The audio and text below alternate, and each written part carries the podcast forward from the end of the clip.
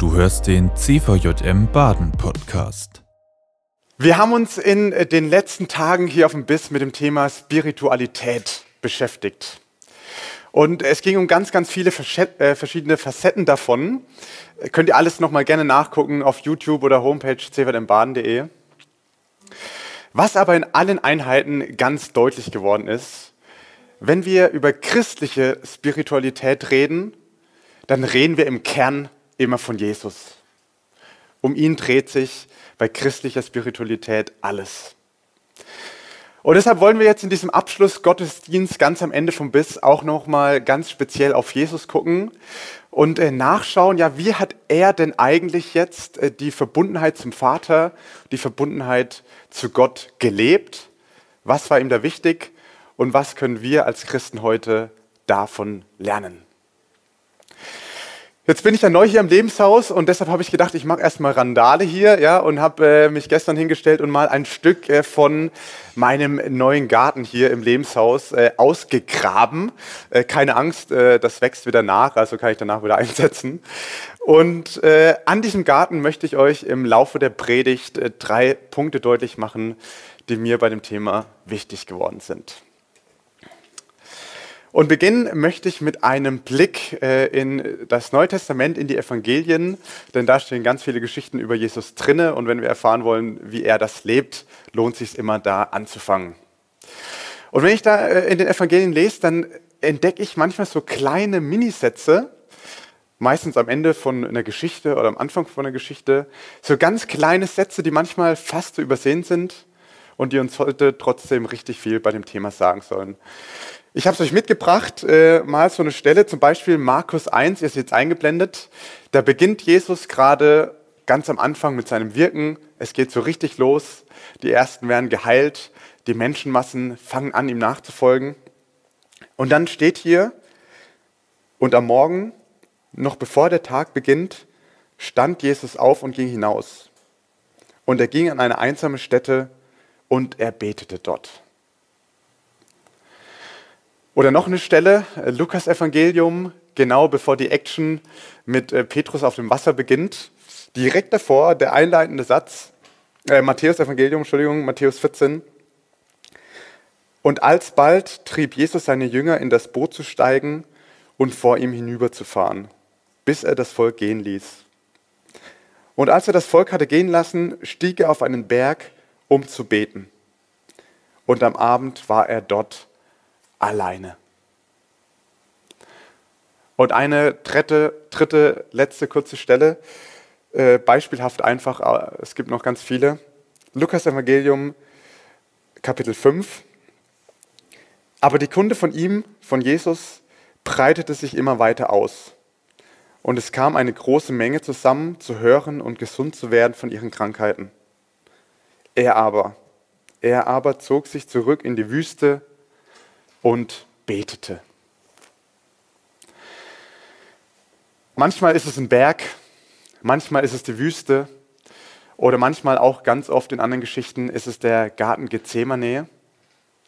Aber fest steht, Jesus zieht sich immer wieder zurück, sucht immer wieder die Stille, hat immer wieder Zeiten, in denen er alleine ist, in denen er sich abschottet und in denen er in der Stille betet. Er, Jesus, alleine mit dem Vater. Darauf kommt es ihm immer wieder an. Und man könnte sogar sagen, das ist die spirituelle Quelle seines ganzen Lebens hier auf der Erde. Und deshalb habe ich euch mal hier äh, so beispielhaft äh, dafür den Garten mitgebracht, Garten Gethsemane, weil sich Jesus da immer mal wieder zurückzieht. Äh, Und deshalb mein erster Punkt, der mir wichtig ist. Jesus Spiritualität kommt aus der Stille. Das ist ihm wichtig. Jetzt ist äh, Stille nichts für jeden, das weiß ich auch. Äh, vielleicht auch für dich gar nichts. Ja, manche können da voll was damit anfangen. Manche haben irgendwie gar keinen Zugang auch zu dem Thema Stille und Alleine sein und beten. Und das ist auch erstmal vollkommen berechtigt, weil du und ich, wir haben wahrscheinlich auch ganz verschiedene Zugänge zum Glauben. Und es gibt einfach ganz viele verschiedene Zugänge, wie man auch seinen Glauben leben kann. Und Stille ist bestimmt auch nicht irgendwie eine Formel, die funktioniert, die Gottesbegegnung äh, möglich macht. Ja, auch Stille ist da nicht der, der Schlüssel überhaupt. Jesus-Begegnung kann man nie erzwingen, auch nicht durch Stille. Und trotzdem, und trotzdem, wenn ich auf Jesus schaue und wenn ich in diese globalisierte, digitalisierte, schnelllebige Welt schaue, dann kann ich nur erahnen, dass Stille und Gebet trotzdem eine richtig, richtige, wichtige Rolle spielen kann. Auch für uns heute, auch für uns heute als Christen, nicht nur bei Jesus. Hier im Schloss, da haben wir immer ganz verschiedene Tageszeiten gebeten. Morgens, mittags äh, und auch zu anderen Zeiten beten wir. Und äh, zum Thema Stille ist mir jetzt nochmal aufgefallen, als wir da das Mittagsgebet gebetet haben. Ähm, das gefällt mir ganz gut, da will ich was deutlich machen. Ihr seht es eingeblendet. Da beten wir jeden Mittag zusammen als Lebensgemeinschaft. Wir brauchen einen Augenblick Ruhe, Stille. Wir bringen dir unsere Gedanken, unsere Sorgen und die Aufgaben, an denen wir stehen. Wir kommen zu dir her in der Mitte des Tages. Wir kommen zu dir her, denn du bist die Mitte unseres Lebens. Wir brauchen diesen Augenblick, um uns darauf zu konzentrieren, was wirklich wichtig ist für unser Leben. Wie sonst sollten wir deine Stimme zwischen all den anderen Stimmen hören? Öffne uns unsere Augen für das, was du uns zeigen möchtest. Wir brauchen diese Augenblicke, beten wir da. Das gefällt mir richtig gut und ich finde, das trifft's. Wie sonst sollten wir dich erkennen in den vielen Stimmen unseres Lebens? Wie solche Zeiten der Stille aussehen könnten, ich glaube, da bist du auch ein bisschen selber gefragt, ja, eine Art zu finden, die zu dir passt. Da gibt es nicht die eine Möglichkeit und die funktioniert. Da musst du dich schon ein bisschen selber auf den Weg machen und gucken, ja, was könnte da zu dir passen. Kannst du mich gerne mal fragen, noch wenn du Ideen brauchst oder ganz neumodisch, ihr könnt ja auch mal hier in die Kommentare reinschreiben, was ihr so macht oder ihr fragt andere Christen. Äh, also mach dich ein bisschen auf die Suche und gucke nach, nach einer Art und Weise, die da zu dir passt. Aber, und das nochmal zu diesem Garten, Jesus ist es wichtig. Jesus, Jesus Spiritualität kommt aus der Stille. Und deshalb die Frage an dich, was ist für dich ja so ein Garten Gethsemane? Oder was sind für dich so Orte und Zeiten, in denen du stille bist, in denen du betest, in denen du alleine bist mit Jesus und da ja deinen Glauben lebst? Und selbst wenn du keinen Zugang hast zum Thema Stille, dann bitte ich dich, dann sag nicht zu früh, dass es überhaupt so es ist gar nichts für mich. Sag's nicht zu früh, sondern mach dich vielleicht noch mal auf den Weg und schau noch mal, ob da vielleicht doch noch irgendein Schatz für dich vergraben sein könnte. Und ich wünsche dir das und ich wünsche mir das, dass so irgendwie auch Stille und Gebet noch mal so eine Quelle unseres Glaubens werden kann. Ein zweiter Punkt, der mir wichtig geworden ist, ähm, wenn ich auf Jesus gucke, so, ein bisschen schauen, dass man es auch sieht. Ja, so klappt's. Jesus Spiritualität ist facettenreich. Jesus ist wieder allein, äh, wieder betet er, diesmal wirklich im Garten Gethsemane, kurz vor seinem Tod. Viele von euch haben die Geschichte vielleicht jetzt äh, vor Karfreitag auch gelesen, wie er da seine letzten Stunde nochmal verbringt und da betet. Und dann steht da im Markus-Evangelium, wortwörtlich, er betet mit Zittern und Zagen. Also Jesus, dem geht richtig die Muffe. Und wir spüren richtig, wie er, wie er richtig Todesangst hat. Und wie er richtig aufgewühlt ist, von Angst getrieben. Und all mit diesen Emotionen, mit denen betet er.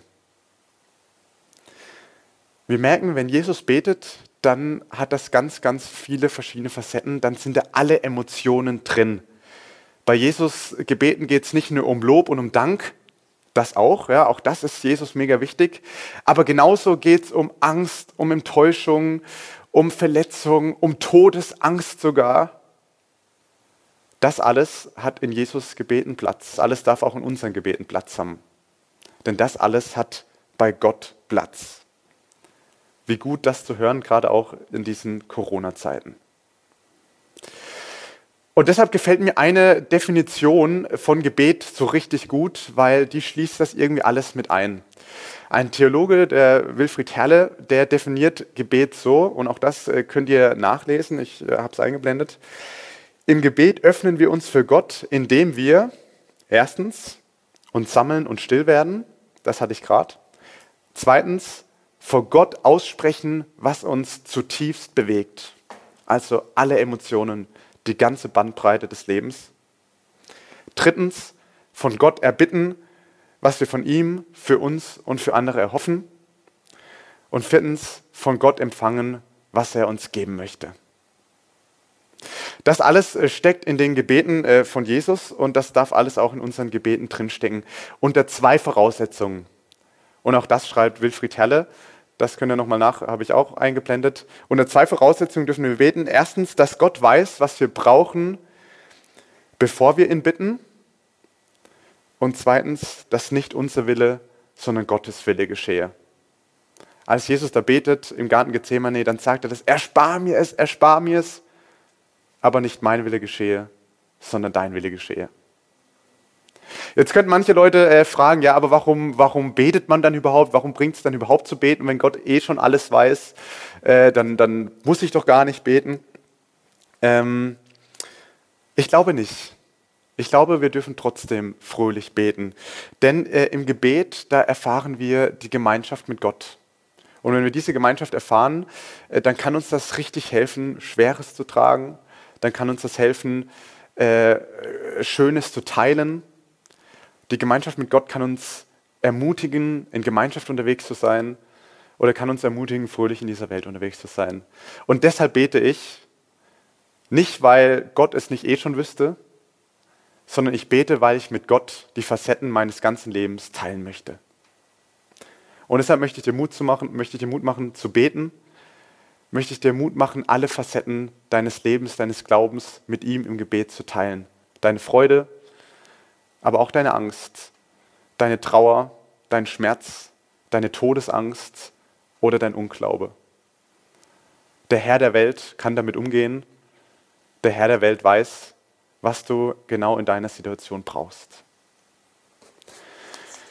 Und noch einen äh, dritten, einen dritten Punkt habe ich beim Thema Jesus Spiritualität.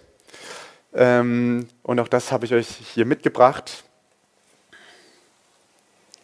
So, ich hoffe, man kann es lesen. Jawohl. Jesus Spiritualität ist kein Selbstzweck.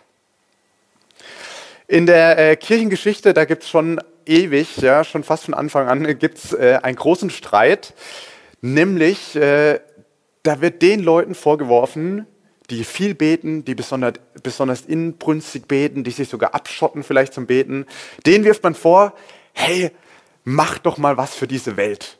Setzt euch ein, seid aktiv, bewegt was.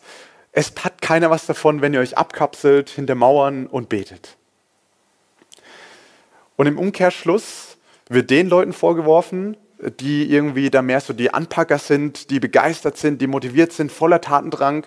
Denen wird vorgeworfen, hey, Gebet und Stille ist aber schon richtig wichtig. Und äh, irgendwie haben wir ein bisschen Angst, dass ihr zu viel macht. Achtet mal wieder drauf, dass ihr betet, dass ihr still werdet. Und so geht es die ganze Geschichte irgendwie hin und her, wo sich die Leute ein bisschen da bekriegen.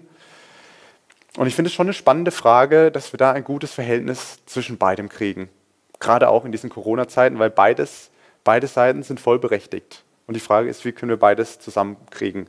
Was aber feststeht, was ganz klar ist, und deshalb mein dritter Punkt, ähm, beim Christsein, da geht es nicht nur um Selbstbespaßung.